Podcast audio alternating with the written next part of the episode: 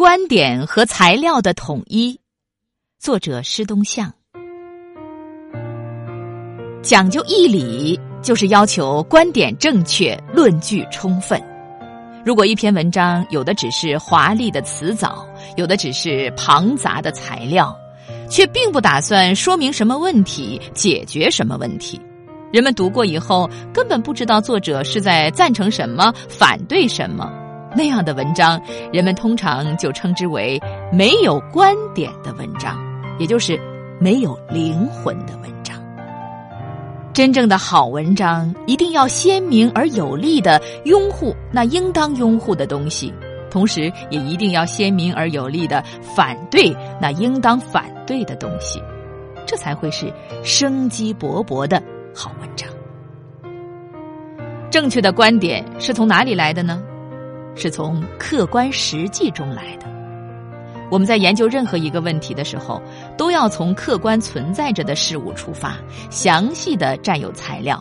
给予科学的分析，然后才能在这问题上形成正确的观点。因此，我们要把正确的观点传达出来的时候，也是离不开材料的。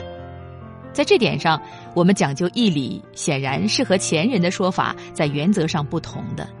从前写文章的人说到义理时，往往只是指古圣先贤已经说过的道理；而在我们看来，普遍真理虽然是人类的实践经验的科学的总结，是我们研究一切问题的指南针，然而也不能把它当成教条。正确的观点不是简单的教条，不是空洞的观点，而是和具体材料结合着的正确的结论。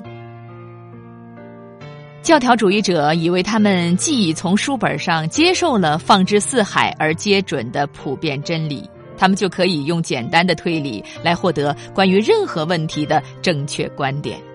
教条主义的文章表面上看起来也是在拥护什么、反对什么，但是因为它缺乏对具体材料的具体分析，往往只好装腔作势、大声喊叫，以此代替科学的论证。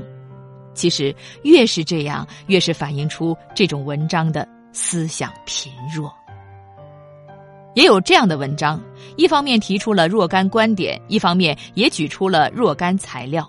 然而并不能通过这些材料使人信服的承认这些观点。原来这样的观点，并不是从这些材料的科学研究中必然达成的结论。这些材料不过是为适应这些观点而任意拼凑起来的装饰品，结果当然会弄成材料是材料，观点是观点，正如水是水，油是油一样，不能合成一家。所以，观点和材料的统一是对写文章的一个根本要求。